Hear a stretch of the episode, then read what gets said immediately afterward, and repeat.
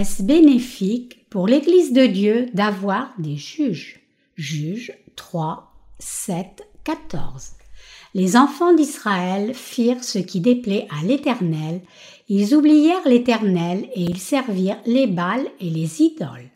La colère de l'Éternel s'enflamma contre Israël, et il les vendit entre les mains de Cushan, riche Ataïm, roi de Mésopotamie.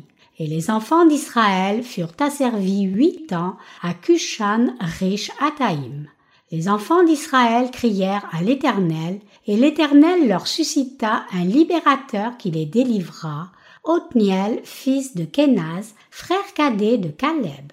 L'Esprit de l'Éternel fut sur lui. Il devint juge en Israël et il partit pour la guerre. L'Éternel livra entre ses mains Cushan, riche Ataïm, roi de Mésopotamie, et sa main fut puissante contre Cushan, riche Ataïm. Le pays fut en repos pendant quarante ans, et Othniel, fils de Kenaz, mourut.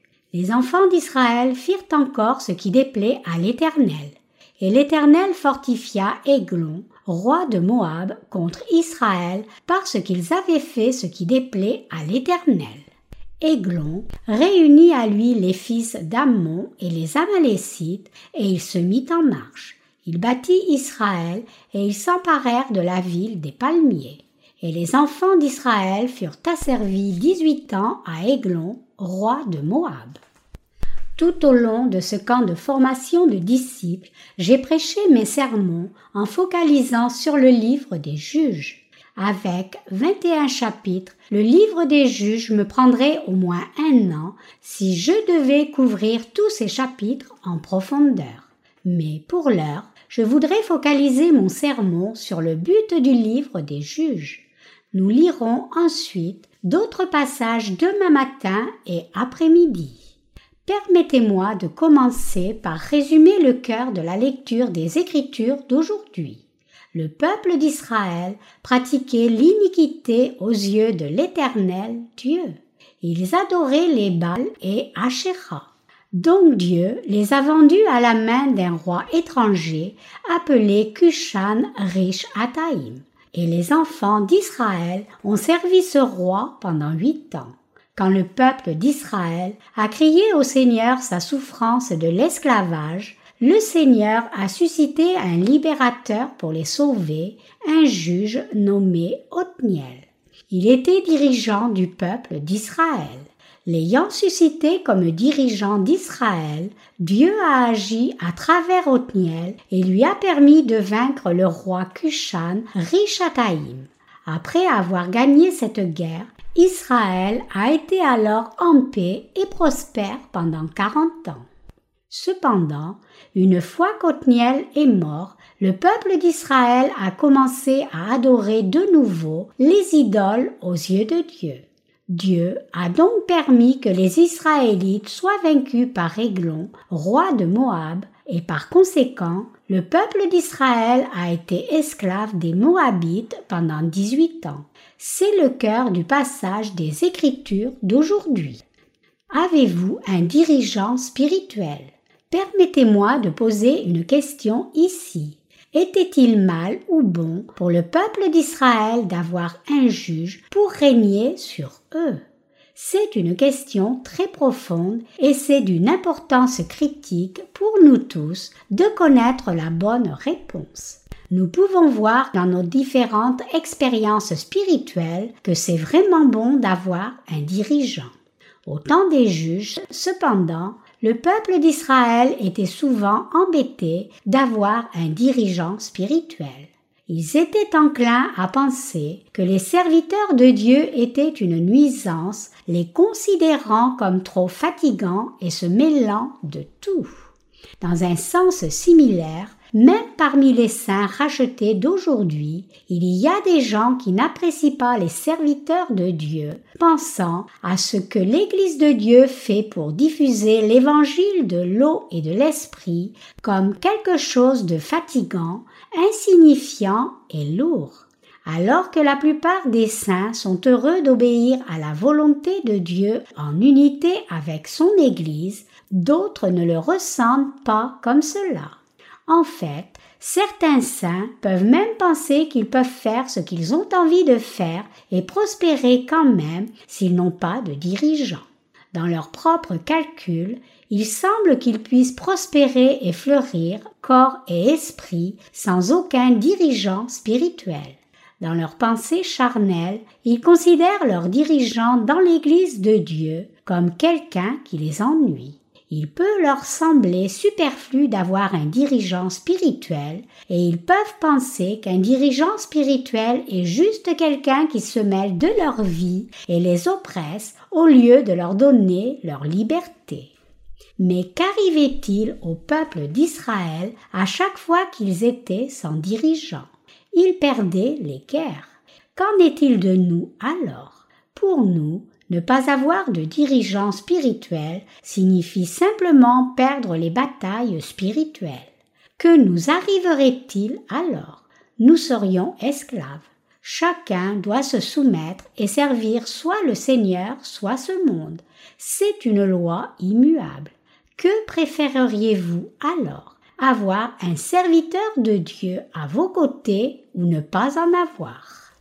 Comme nous venons de le voir dans la lecture des Écritures d'aujourd'hui, Dieu a suscité un juge nommé Othniel pour délivrer le peuple d'Israël, et c'est par ce juge que Dieu les a délivrés de la main du roi de Mésopotamie. C'est pour cela, comme c'est écrit dans la Bible, qu'Israël a pu jouir à nouveau de paix et de prospérité pendant quarante ans. Israël aurait-il pu jouir de cette longue période de paix s'il n'y avait pas eu de dirigeants?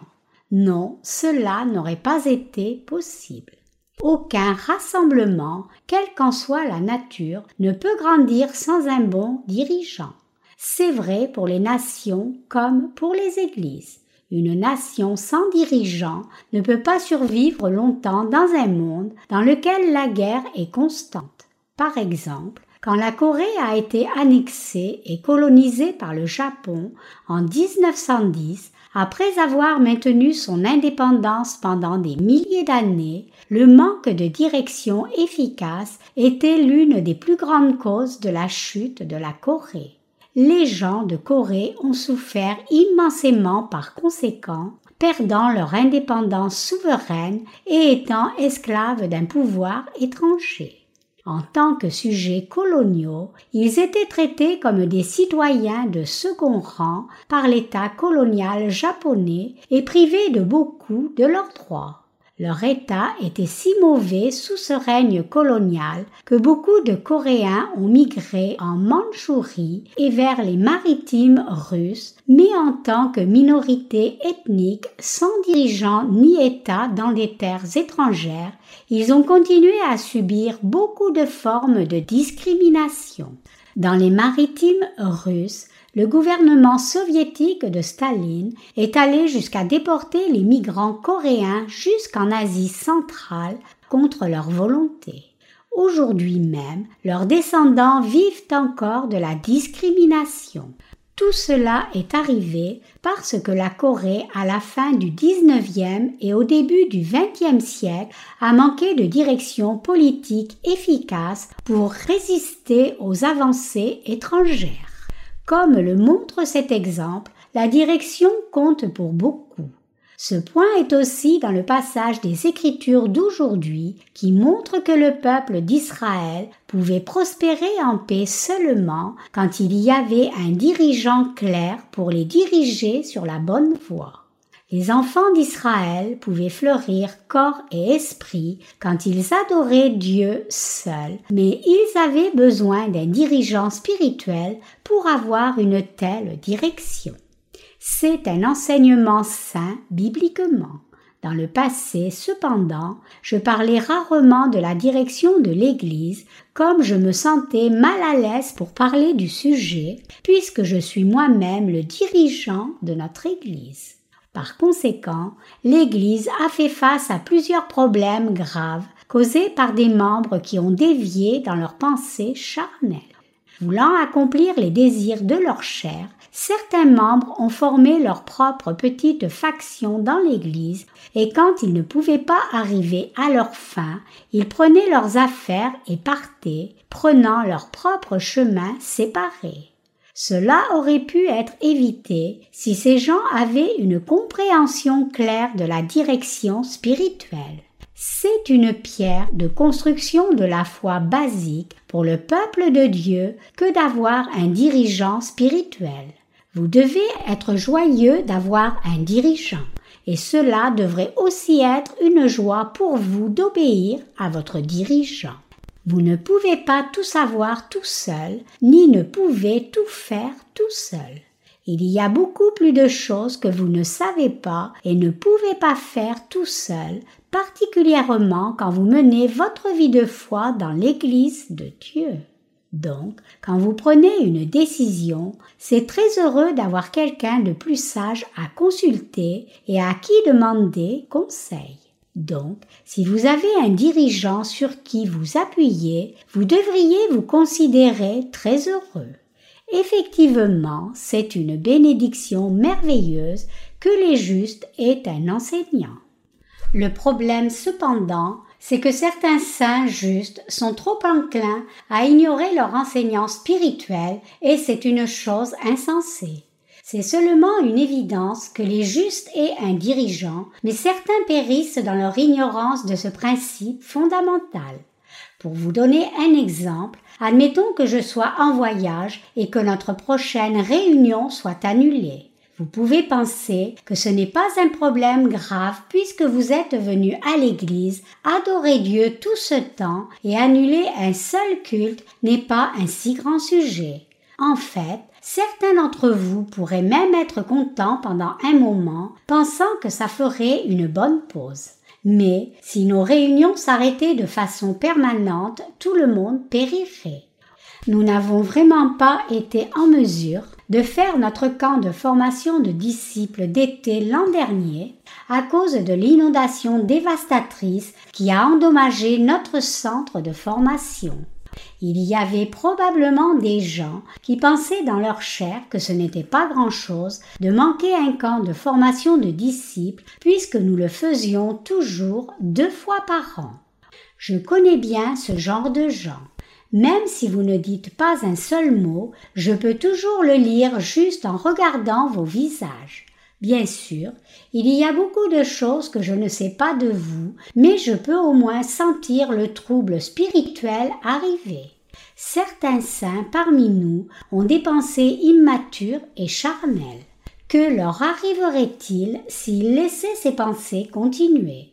Finalement, ils ne mettraient plus la priorité sur le service de l'évangile de l'eau et de l'esprit, et ils préféreraient à la place vivre librement selon eux-mêmes.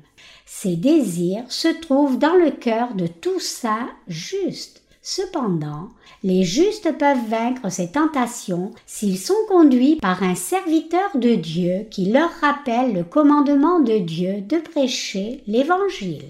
Bien que des pensées charnelles puissent venir de leur cœur, ils ne se permettront jamais de suivre ces pensées charnelles aussi longtemps qu'ils auront un dirigeant spirituel fidèle pour les guider. Il n'y a pas d'autre moyen de vaincre ces pensées charnelles que d'être guidé par un dirigeant spirituel. En tant que saint juste, à moins de servir l'évangile de l'eau et de l'esprit, votre vie n'aura aucun but ni aucun sens. Quelle joie trouveriez-vous à la vie? La nourriture que vous mangez n'aurait pas de goût et les activités de loisirs ne vous donneraient pas de plaisir. Aucun plaisir d'aucune sorte sur la terre ne vous apporterait d'excitation du tout. Beaucoup de vous pouvez penser autrement, croyant que vous pourriez jouir de la vie, mais c'est complètement erroné en tant que quelqu'un qui a reçu la rémission des péchés, en croyant en l'évangile de l'eau et de l'esprit, vous ne trouverez pas de joie dans la vie si vous ne vivez pas ou ne pouvez pas vivre pour diffuser l'évangile de l'eau et de l'esprit sur la terre. En fait, si nous vous disions que vous avez assez travaillé et que vous n'avez plus besoin de faire l'œuvre de Dieu et que vous pouvez maintenant vous reposer et jouir de la vie, il y aurait certainement beaucoup de suicides parmi vous en une seule année. Bien sûr, cela n'est peut-être pas vrai pour tous les saints, mais beaucoup ne trouveraient pas de joie dans la vie et perdraient leur envie de vivre. Puisque chacun est différent, chacun de nous peut se comporter différemment, mais une chose que nous ne devons jamais faire, c'est former une faction dans l'Église de Dieu. Puisque nous les saints avons le Saint-Esprit dans nos cœurs, le fait que nous puissions vivre pour l'évangile de l'eau et de l'esprit et servir cet évangile est une joie énorme, une cause digne et une expérience vivifiante qui revitalise nos vies. Sans cette œuvre, la vie n'aurait pas de joie et encore moins de sens. Après tout, peut-il y avoir quelque chose qui soit plus amusant et excitant que l'œuvre de Dieu? Certainement, chacun aime voyager et explorer, mais ce genre de joie est temporaire. Si vous voyagez tout le temps, vous serez fatigué et finirez même par être déprimé. Seriez-vous content si je vous disais vous pouvez arrêter maintenant de travailler si dur pour soutenir le ministère de l'Évangile. Ne faites rien. Ne faites pas l'œuvre de Dieu, même si vous le pouvez. À partir de maintenant, le bureau central de la mission de la nouvelle vie va pourvoir à tous vos besoins et vous n'aurez rien à faire qu'à commencer à jouir de la vie. Bien sûr, certains pourraient aimer entendre cela. Cependant, mes chers croyants, vous devez réaliser ici que ce n'est en fait rien qu'un chemin net vers votre mort spirituelle. Cela implique votre mort et condamnation spirituelle. Comme c'est décrit dans le passage des Écritures d'aujourd'hui, le peuple d'Israël était tempé pendant quarante ans quand ils avaient un dirigeant. Mais une fois que le dirigeant est mort, ils ont commencé à pécher contre Dieu en adorant des idoles, et Dieu les a punis en permettant qu'ils soient esclaves d'une autre nation. Il est écrit ici, dans le passage des Écritures d'aujourd'hui, que le peuple d'Israël a servi le roi Kushan Rishataim pendant huit ans et a ensuite servi le roi Églon de Moab pendant dix-huit ans. Étant ainsi devenus esclaves, les gens d'Israël devaient donner à une autre nation tout ce pourquoi ils avaient travaillé si dur. En tant que justes, si nous ne servons pas le Seigneur, nous devons servir quelqu'un d'autre. En d'autres termes, si nous ne servons pas l'évangile du Seigneur, nous devons servir le pouvoir ou les gens de ce monde. Quand le peuple d'Israël obéissait au commandement de l'Éternel Dieu, ils étaient prospères et en paix. Mais quand ils cessaient de servir le Seigneur, désobéissaient à la volonté de Dieu et rejetaient leurs dirigeants spirituels, voulant vivre selon leurs propres désirs, ils finissaient par être esclaves d'une autre nation.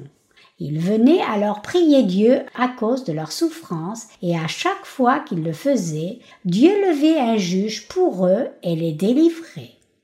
C'est une vérité immuable que l'Église de Dieu doit avoir un juge. Bien que ce soit un principe basique que vous pouvez bien connaître, cela contient des implications spirituelles extrêmement importantes. C'est le sujet que nous avons traité toute cette semaine. C'est effectivement absolument important que chacun connaisse ce principe basique.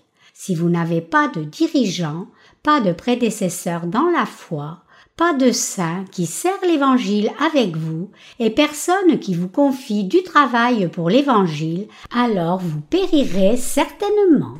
C'est un sort fatal.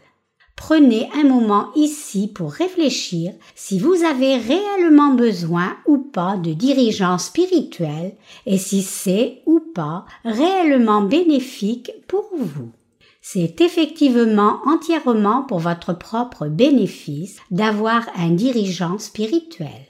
Bien que ce soit bénéfique pour le royaume de Dieu, c'est aussi bénéfique pour vous. Les gens qui ont l'esprit étroit sont satisfaits s'ils ont assez de nourriture à manger et quelques avantages dans leur vie. Donc, ils font tout juste pour combler leurs besoins basiques. J'ai rencontré beaucoup de ces gens. Mais comment quelqu'un peut-il servir le Seigneur de cette façon et comment quelqu'un peut-il suivre la volonté de Dieu avec ce genre de regard? Quelqu'un qui a ce genre de disposition centrée sur lui-même va non seulement se ruiner lui-même, mais aussi les autres. Même parmi les justes, beaucoup de gens essaient de faire des autres leurs esclaves en prétendant faire l'œuvre de Dieu. Par contre, ceux qui servent l'évangile de l'eau et de l'esprit sincèrement sous la direction de l'Église vivront une vie belle et prospère. Quoi que vous fassiez maintenant n'est pas pour servir un autre homme, mais c'est pour servir l'évangile de l'eau et de l'esprit. C'est merveilleux de servir cet évangile de l'eau et de l'esprit précisément parce que c'est servir le Seigneur, personne d'autre. Cependant, si vous n'êtes pas attentif, vous pourriez finir par servir une autre personne. Cela ne signifie pas nécessairement que vous ne deviez servir personne dans l'Église. C'est bien de servir quelqu'un dans l'Église, indépendamment que cette personne soit dirigeant ou disciple, tant que c'est pour aider et soutenir pour le service de l'Évangile authentique. Tous ceux qui suivent leur propre envie finissent par périr. Le dirigeant de l'Église de Dieu vous est-il bénéfique ou pas? Qu'en pensez-vous? Votre dirigeant spirituel est bien sûr bénéfique pour vous. Quand je pense à moi-même devant Dieu, je suis convaincu que je vous suis bénéfique. Pourquoi je suis sûr de cela? C'est parce que mon souci majeur est votre bien-être spirituel et donc je ne peux pas me permettre de vous laisser dévier sur une voie maudite même si je suis très tolérant envers vos faiblesses humaines. Chacun de vous est aussi bénéfique pour l'Église de Dieu dans son effort pour servir l'Évangile. Et tout comme vous êtes bénéfique au service de l'Évangile, votre dirigeant d'Église est bénéfique. Un dirigeant d'Église n'est pas quelqu'un qui règne juste et domine sur les autres depuis le haut. Plutôt, c'est quelqu'un de bénéfique et d'indispensable à la diffusion de l'Évangile. Votre dirigeant d'église doit avoir la vision de planifier à l'avance sagement, sans jamais chercher ses propres désirs charnels et soutenir parfois le ministère de l'Évangile à l'arrière tout comme vous. Et il fait tout pour vous donner la possibilité de faire la bonne œuvre et assurer que votre labeur ne soit pas en vain. C'est pour cela que vous avez besoin d'un dirigeant d'église. Cependant, certaines personnes dans l'Église ne comprennent pas cela et elles essaient de vivre selon leurs désirs charnels quand elles en ont l'occasion. Mais vivre selon ses propres désirs charnels comme cela, c'est la malédiction. Maintenant que vous avez reçu la rémission des péchés, cela signifie-t-il que vous pouvez vivre selon vos propres désirs charnels et aller quand même dans le royaume des cieux? Est-il correct que vous poursuiviez les gains charnels tant que vous pouvez trouver un certain équilibre entre le service du Seigneur et le service de vos propres désirs charnels? Non, ce n'est pas correct du tout.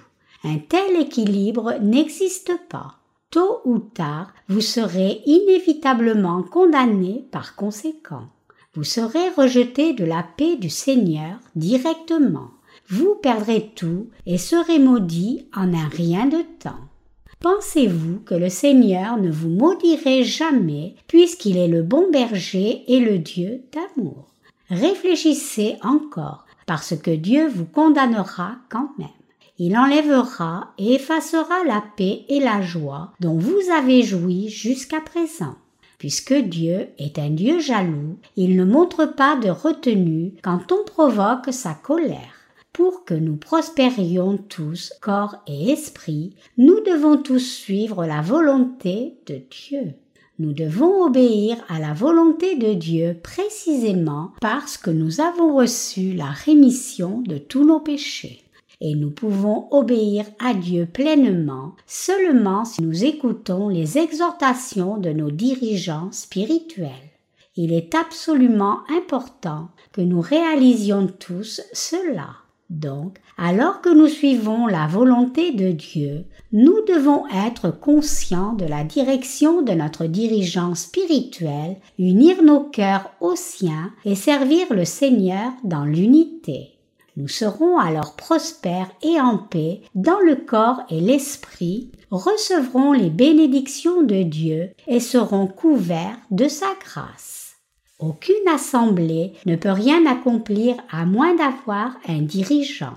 Lorsque nous tenons un camp de formation de disciples, les participants sont attachés à un petit groupe pour qu'ils puissent être en communion à un niveau plus personnel. Même dans chacun de ces groupes, il faut un bon dirigeant.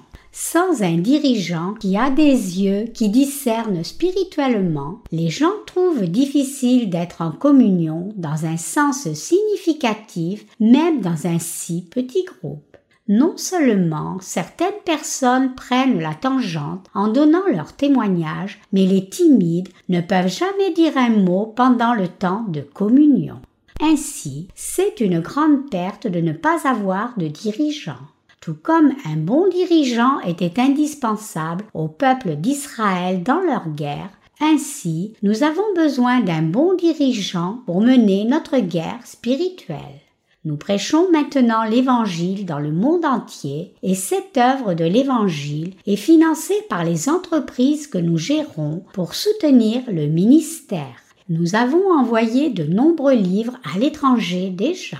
C'est un accomplissement énorme, même si nous devions donner nos livres aveuglément dans la rue, ce n'est pas si facile de distribuer 500 livres par jour.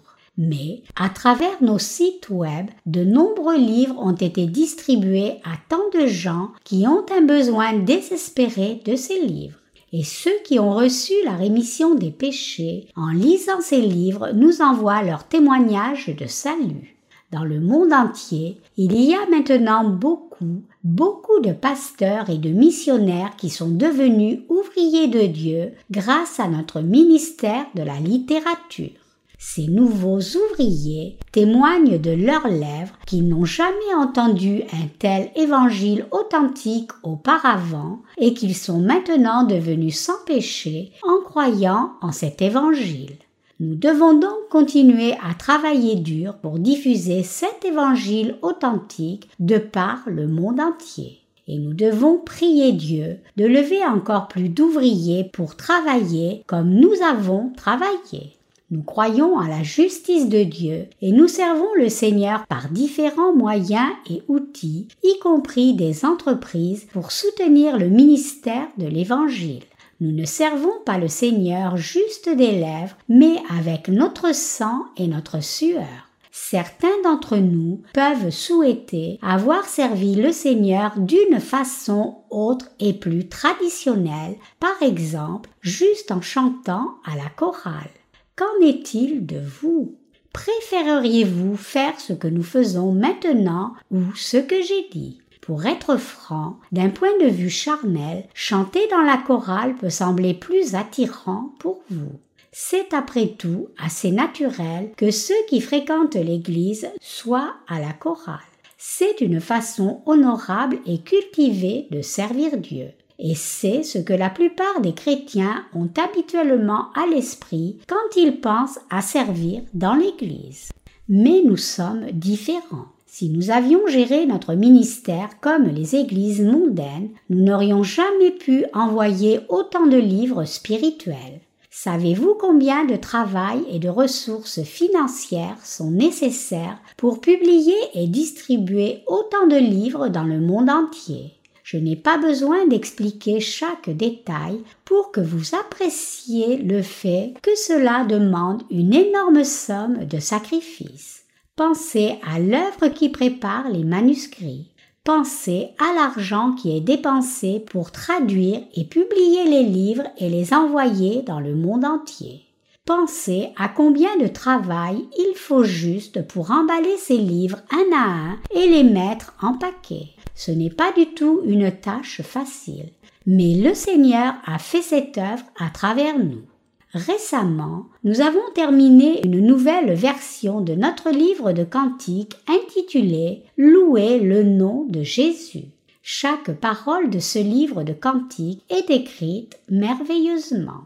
De qui est cette œuvre? Est-ce quelque chose que vous avez fait? Ou est-ce quelque chose que Dieu nous a donné?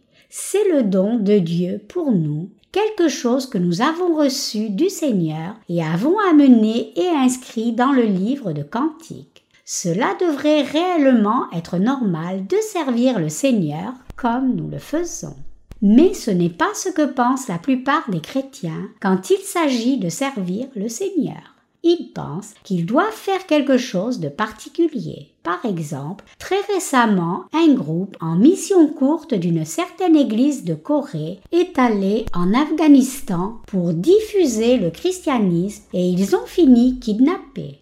Ils ont été finalement relâchés après avoir subi énormément de souffrances physiques et avoir engagé un montant non communiqué mais énorme de coûts financiers.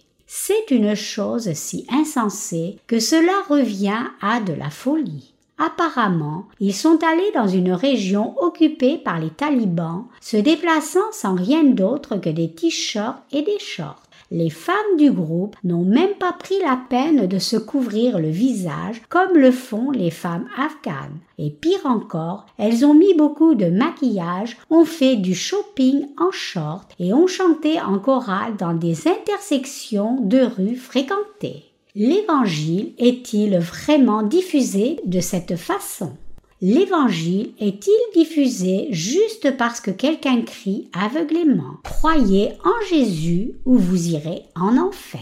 C'est cependant ainsi que les églises d'aujourd'hui dans le monde entier essaient d'évangéliser. Elles pensent à tort que c'est ainsi qu'elles peuvent évangéliser le monde et servir Dieu. Elles pensent qu'il n'y a pas d'autre moyen de servir l'Évangile que cela. Donc, les gens sont sûrs que c'est ainsi qu'ils peuvent servir Dieu. Mais c'est juste de la folie, pas le service du vrai évangile. Essayer de convertir des non-chrétiens de cette façon peut seulement engendrer des retours de bâton. Si vous essayez de diffuser l'évangile de cette façon, loin de faire de quelqu'un incroyant, vous allez devenir vous-même un hypocrite et un mercenaire qui travaille pour satisfaire sa propre envie. Pire encore, au lieu d'amener l'évangile, vous finirez par amener une solution temporaire à des problèmes temporaires. Ainsi, une fois que vous offrez des bénéfices matériels au lieu de la vérité de l'Évangile, les gens n'attendront que ces choses. Loin de vouloir entendre la parole de Dieu, ils voudront juste obtenir un gain matériel de votre part. C'est pour cela qu'il est si insensé d'essayer de convertir les gens au christianisme en faisant des dons matériels. Bien sûr, ce serait noble que nous allions dans un pays lointain et offrions notre bénévolat aux gens dans le besoin, mais il est bien plus important que cela encore de rendre l'évangile de l'eau et de l'esprit accessible dans leur propre langue à travers notre ministère de la littérature. C'est l'œuvre de Dieu. Dieu nous a donné la sagesse de faire un tel travail et les mots ne peuvent exprimer combien je suis reconnaissant au Seigneur de nous avoir permis de servir l'évangile de l'eau et de l'esprit diligemment comme cela.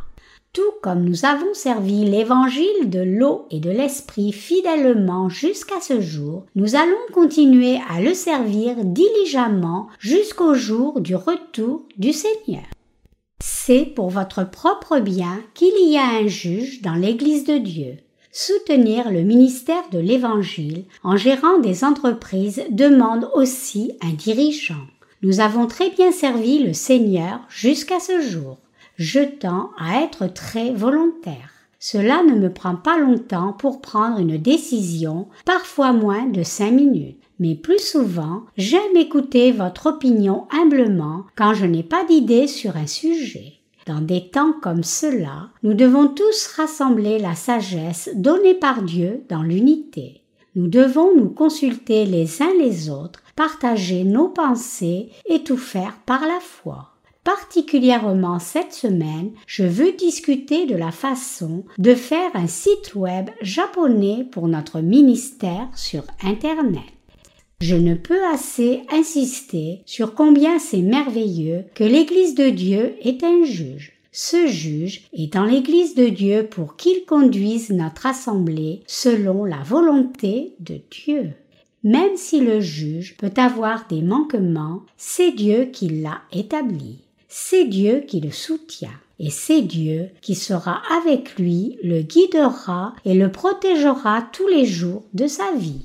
Nous devons le croire. Si nous ne croyons pas cela, alors nous ne pouvons pas vivre notre foi. C'est le point principal de mon sermon aujourd'hui. Le livre des juges explique à travers ses 21 chapitres comment les juges ont délivré le peuple d'Israël et comment ils ont travaillé. Vous pouvez découvrir cela si vous lisez le livre des juges. Le fondement basique de toute vie de foi est de reconnaître son dirigeant spirituel. Dans les églises mondaines, les nouveaux venus pensent tout de suite que le pasteur principal est le dirigeant le plus important. Sous le pasteur principal se trouvent des pasteurs, des évangélistes, des anciens, des diacres et ainsi de suite, et chacun obéit et se soumet à la chaîne hiérarchique. Mais ce n'est pas nécessairement le cas dans l'Église de Dieu. Savez-vous comment les prêtres sont appelés dans l'Église catholique? Ils sont appelés pères, supposément parce qu'ils sont considérés comme des pères spirituels. Je ne suis pas certain de la raison pour laquelle les croyants mondains trouvent si facile d'obéir et de respecter leurs dirigeants. Mais dans l'Église de Dieu, une telle obéissance active n'est pas facile à avoir. C'est quelque chose qui ne doit pas venir par la force, mais c'est la loi de Dieu pour tout saint né de nouveau d'obéir à son dirigeant spirituel. Et c'est la volonté de Dieu d'accomplir ses œuvres à travers ses juges. Nous devons tous obéir à la volonté de Dieu dans l'unité. L'Église doit se soumettre à la volonté de Dieu qui est notre berger en chef. Ceux qui dirigent l'Assemblée doivent obéir à la volonté de Dieu en unité avec le juge et ceux qui suivent leurs pas doivent aussi obéir à la volonté de Dieu dans l'unité. Ainsi, un ordre actif doit être établi. C'est seulement quand une Église est ordonnée correctement comme cela qu'elle peut devenir une Église vraiment belle, une Église puissante et une Église qui peut vaincre l'ennemi. Et c'est alors seulement qu'elle devient une Église qui peut amener la grâce et la miséricorde de Dieu à beaucoup de gens. C'est aussi important que nous soyons attentifs aux entreprises que nous gérons pour soutenir le ministère de l'Évangile. Bien que ces entreprises se portent bien, elles verront bientôt un déclin. Donc, alors que nous gérons ces entreprises, nous devons aussi nous préparer pour le futur et planifier à l'avance. Nous faisons face à beaucoup de défis dans notre effort pour servir l'Évangile. Lorsque les dirigeants de district de notre Église se rencontrent, ils se consultent les uns les autres et prennent des décisions pour que vous soyez en mesure de gérer les entreprises qui soutiennent librement, énergiquement et efficacement. Tout comme vous travaillez tous inlassablement pour servir l'Évangile dans chaque Église, tous nos dirigeants d'Église travaillent aussi inlassablement si les dirigeants de district de notre Église devaient juste gaspiller leur temps quand ils se rencontrent, pourraient-ils vous demander de faire quelque chose avec tant d'assurance? Non, bien sûr que non. Ils ne pourraient rien vous demander de faire si eux-mêmes ne travaillaient pas aussi dur que vous. Pour être complètement honnête avec vous, quand les dirigeants de district se réunissent avec moi, ils jouent parfois un peu au foot. Tant de nos ministres sont de grands fans de foot, donc il est impossible de ne pas faire un match quand ils se rencontrent. J'apprécie moi-même de jouer au foot, mais évidemment ce n'est pas pour cela que j'appelle les dirigeants de district à se rassembler premièrement. Ils se rassemblent parce qu'il y a du travail à faire, pas juste pour jouer au foot. Donc, je m'assure que tout ce qui doit être fait soit fini avant de faire un match de foot. Tous les prédécesseurs dans l'Église ont un devoir de servir l'Évangile de l'eau et de l'Esprit, d'obéir à ses commandements et de prendre soin de tous ceux qui suivent leurs pas. Ils m'obéissent premièrement, puis font que les saints dans chaque Église leur obéissent pour l'accomplissement de la volonté de Dieu. Guider le peuple comme cela est aussi bénéfique pour nous, corps et esprit. C'est bénéfique pour nos âmes, nos corps et même nos circonstances. De plus, nous sommes si bénis par Dieu et combien est-ce merveilleux. La joie qui vient de l'obéissance au Seigneur est si grande et si merveilleuse que nous ne pouvons que remercier Dieu en aidant les autres à recevoir la rémission des péchés, en servant cette œuvre du précieux Évangile, nous sommes nous-mêmes débordants de joie. Je suis certain que vous savez tous ce que je veux dire. Rien n'est plus joyeux que faire l'œuvre de Dieu. Même si nous pouvons être épuisés physiquement, nous sommes joyeux spirituellement. La leçon du livre des juges. Le livre des juges couvre la période durant laquelle le peuple d'Israël était dirigé par les juges du temps où les Israélites ont conquis le pays de Canaan jusqu'au moment où leur premier roi, Saül, a été couronné. Au fil de ces 21 chapitres, le livre des juges rapporte ce qui est arrivé au peuple d'Israël durant cette longue période, bon et mauvais, mais il y a un modèle clair et constant que nous pouvons voir c'est le fait qu'alors que le peuple d'Israël souffrait grandement quand il n'y avait pas de juges, ils étaient victorieux, prospères et fidèles à Dieu quand il y avait un juge. Ce que le livre des juges nous enseigne donc, c'est combien nos dirigeants spirituels sont bénéfiques et indispensables pour nous et le royaume de Dieu.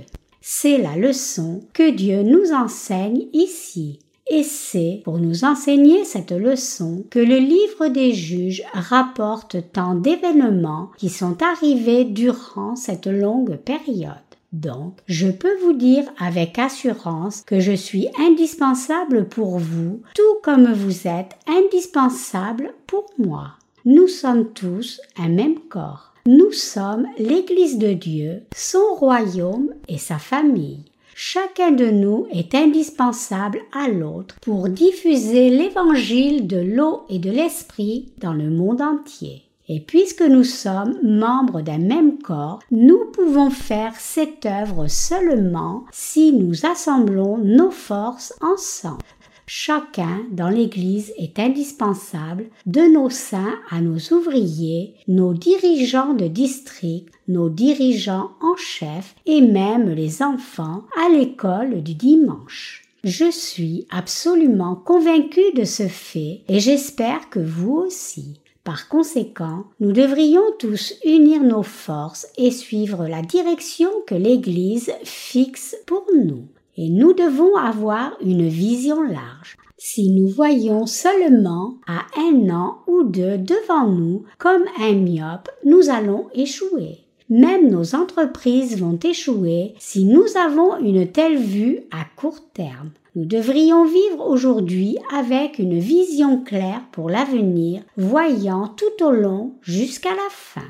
Je suis très heureux de vous avoir à mes côtés. Qu'en est-il de vous alors? Êtes-vous aussi heureux de m'avoir à vos côtés? Êtes-vous vraiment heureux de m'avoir comme dirigeant? Tout comme je suis un serviteur de l'évangile de l'eau et de l'esprit, vous êtes tous aussi serviteurs de ce même évangile.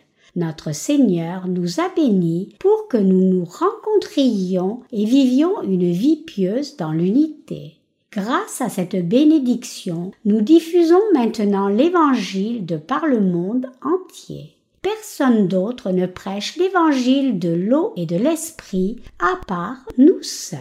La première priorité de notre prière est la diffusion de l'Évangile. Dieu a répondu à notre prière.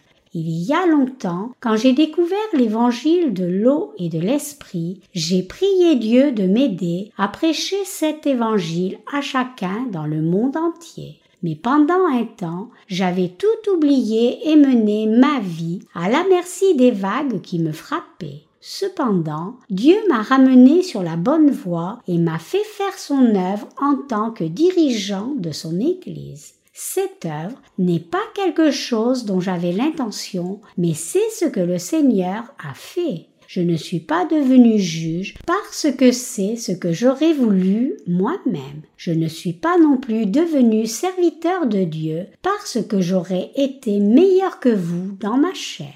Mais maintenant, vous et moi servons ensemble l'évangile de l'eau et de l'esprit. Je suis si heureux et joyeux de faire cette œuvre si nous devions répartir notre âge spirituel entre le nourrisson, l'enfant, l'adolescent, le jeune adulte, l'adulte et l'âge senior, nous nous trouverions comme jeunes adultes. En Corée, l'espérance de vie moyenne des hommes est d'environ 75 ans. Les femmes peuvent vivre environ 82 ans. Évangéliste Kim et moi-même approchons les 60 ans dans notre âge physique, mais spirituellement parlant, nous sommes encore de jeunes adultes. Donc j'apprécierais beaucoup que vous m'appeliez jeune homme. Je suis effectivement un jeune homme dans mon esprit et dans mon cœur. Et si je suis un jeune homme, alors la plupart de nos saints et ouvriers sont encore nourrissons. Je suis un jeune ouvrier de Dieu qui sert le Seigneur avec vous. Vous aussi êtes l'ouvrier de Dieu qui sert le Seigneur avec moi. Je donne toute ma reconnaissance au Seigneur. Alléluia.